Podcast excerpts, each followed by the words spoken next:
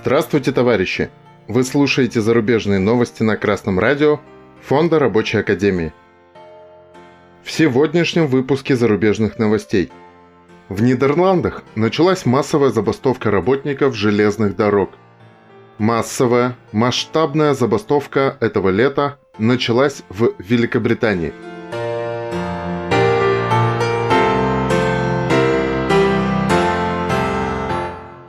Информационное агентство «Красная весна» со ссылкой на нидерландскую радиовещательную корпорацию NOC сообщает, что движение поездов в северных провинциях Нидерландов остановилось из-за забастовки работников голландской железной дороги. Забастовка проводилась 24 и 26 августа, а также будет в понедельник 29 и затронет северо-запад Нидерландов, включая аэропорты Амстердама, Денхелдера, Харлема и Схипхола. 30 августа забастовка пройдет в центральной части страны, включая города Утрехт, Гауда и Амерсфорд. 31 августа забастовку проведут на востоке и юге страны. Представители профсоюза требуют заключить новое трудовое соглашение с управляющим железной дороги и обещают продлить забастовки, если переговоры зайдут в тупик. Профсоюзы добиваются компенсации заработной платы из-за повышения цен. Также работники железных дорог настаивают на новых правилах досрочного выхода на пенсию. Интерфакс со ссылкой на Sky News сообщает, что в пятницу 26 августа в Великобритании началась забастовка сотрудников почтовой службы Royal Mail. В забастовке участвуют 100 тысяч человек. Сотрудникам Royal Mail ранее повысили зарплату на 2%.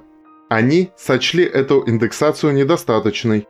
Цель забастовки – добиться так называемого достойного повышения зарплат. Акцию организовал профсоюз сотрудников связи Communication Workers Union. За забастовку проголосовали 97% членов профсоюза. Почтальоны решили бастовать 26 и 31 августа, а также 8 и 9 сентября.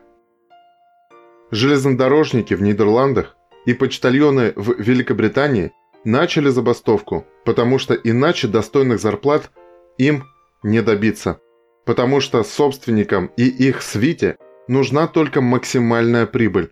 Как правило, конфликты решаются в пользу сильнейшей стороны – сила работодателя или работовзятеля, если точнее, в деньгах, в связях, в буржуазных правительстве и власти. Сила рабочих – способность приостановить работу предприятия, то есть забастовка.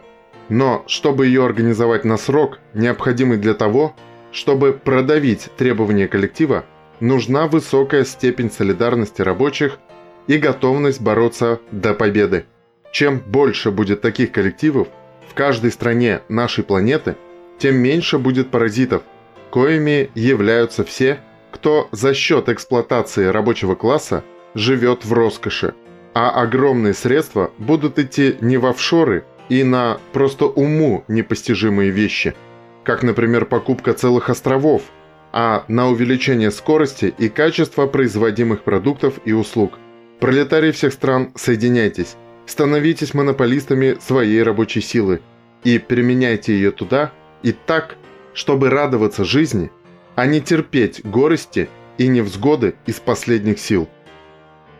С вами был Ильдар с коммунистическим приветом из Нефтекамска.